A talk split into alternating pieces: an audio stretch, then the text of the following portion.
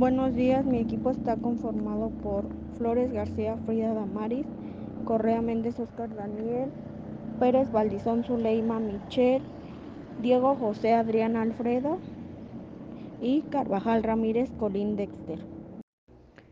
La consumación de la independencia. Introducción. Después de la muerte de don José María Morelos y Pavón, en 1815 el movimiento insurgente empezó a decaer ya que los diversos grupos que luchaban por la independencia se habían dividido y el gobierno virreinal, presidido por el general Félix María Callega, ofreció indultos a los principales líderes insurgentes y a los que no aceptaron el perdón los persiguió hasta acabarlos o meterlos en prisión, además de que los pocos jefes insurgentes que quedaban en pie en la lucha, ninguno tenía la capacidad ni el carisma para tomar el mando del resto de los luchadores por la independencia. El principio del fin. Alquiciras a principios de 1820 derrotó a los realistas en Tlatlaya y posteriormente los volvió a derrotar en Cerromel, haciéndoles grandes bajas y obligando al resto a huir. Sin embargo, los realistas se reforzaron con tropas de Toluca, Querétaro y Celaya, por lo que emprendieron un nuevo ataque, siendo nuevamente derrotados en Cerromel. Ante las derrotas constantes, el coronel Arnijo renunció a la comandancia del sur, quedando vacante el cargo. Sin embargo, las derrotas sufridas por las fuerzas realistas en el sur no tenían gran significado para que surgieran nuevos grupos de insurgentes, toda vez que el gobierno virreinal controlaba el resto del territorio. Un hecho inesperado que se dio en España cambió radicalmente el panorama para los insurgentes y para nuestro país. A finales de mayo de 1820, el rey de España, Fernando VII, obligado por los liberales, juró la Constitución de Cádiz de 1812, lo que significaba que se activaran nuevamente los derechos establecidos de la participación del pueblo en el gobierno y la libertad de imprenta.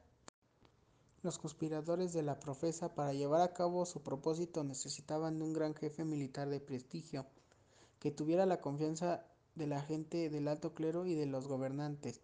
El personaje seleccionado fue el entonces coronel Agustín de Iturbide, quien residía en la Ciudad de México sin mando de tropas.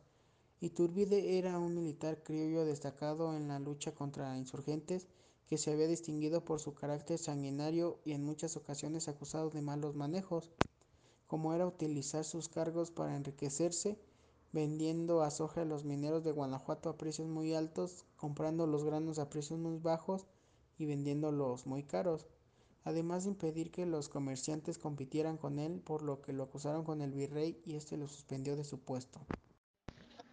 Se consuma la independencia. El 10 de enero de 1821, Agustín de Iturbide le escribió por primera vez a Vicente Guerrero, invitándolo a que dejara de pelear y que pusieran a su gente a las órdenes del gobierno. Además le ofreció dejarlo al mando de sus tropas. También le decía que suspendieran todas las acciones militares hasta que le diera respuesta, afirmando que no era capaz de faltar a su palabra de honor. Sin embargo, conocedor de las acciones poco honestas Iturbide durante la larga lucha por la independencia y por faltar a su palabra, Guerrero no respondió a la carta. Ante el silencio, Iturbide nuevamente escribe a Guerrero, quien se encontraba en la sierra de Jalaica, y desde allí le contesta al jefe realista que los españoles solo querían mantener controlados a los americanos, lo que inició la guerra, y que siempre se burlaron de la gente nacida en América por lo que él no descansaría hasta lograr la independencia o moriría en la batalla, para bien de la patria, invitándolo a que se uniera a la causa de la independencia, la más pura de todas las causas. La consumación de la independencia. Sin duda alguna, la base del movimiento libertador fue el ejército realista, con cerca de 30.000 hombres que se fueron uniendo al ejército trigarante. Iturbide salió de las montañas del sur para recorrer los estados de Valladolid y Guanajuato con sus tropas para convencer a las tropas realistas de la conveniencia de que se unieran para hacer la independencia. Antes de salir se entrevistó con Vicente Guerrero en Teluluapan, quien reconoció el 14 de marzo de 1821 a Iturbide como primer jefe de las tropas de las tres garantías.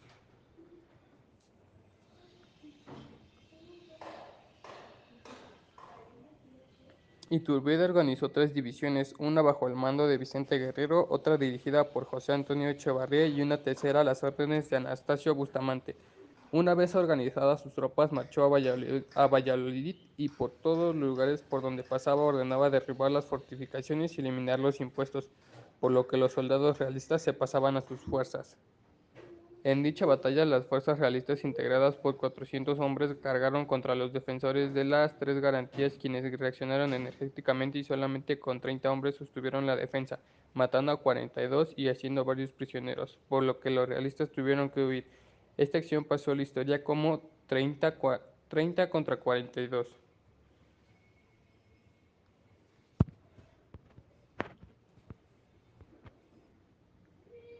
Otra acción de, guerra entre trigarantes y realistas se dio en la hacienda de la Huerta, cerca de Toluca, en donde tropas del ejército trigarante, bajo el mando de Vicente Filoso, Filosola, se enfrentaron a fuerzas del coronel Ángel Díaz del Castillo, en la que triunfaron los defensores de la independencia, haciéndole cerca de 300 bajas entre muertos, heridos y prisioneros, además de quitarles artillería y parque.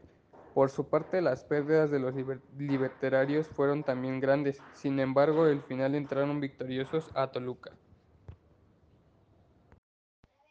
En conclusión, la Guerra de Independencia fue un proceso de cuatro etapas bien definidas en las que el objetivo era lograr la emancipación de la Nueva España y que el nuevo país fuera gobernado por el monarca español. La primera etapa fue iniciada en septiembre de 1800 1810 por el cura Miguel Hidalgo y Costilla, a quien se le conoce como el padre de la patria y quien después de la una exitosa campaña inicial no se decidió a tomar la Ciudad de México. En la segunda etapa, la figura que renovó los anhelos liberatorios de los novohispanos fue el cura José María Morelos y Pavón, quien con su gran capacidad y estratégica logró levantar a la mayor parte de los pueblos de los actuales estados de Michoacán, Guerrero, Oaxaca, Puebla y México. La tercera etapa está marcada por un descenso considerable de la lucha por la independencia en la que sobresale los intentos de reanimarla de Pedro Moreno y del español Francisco Javier Mina y quienes lograron un breve repunte. La última etapa se inicia en 1820 en la que se destaca Agustín de Iturbide, quien por su ambición para obtener beneficios personales y sin derramar sangre mexicana, logró reunir en torno al plan de igual. Esto es todo acerca de la consumación de la independencia.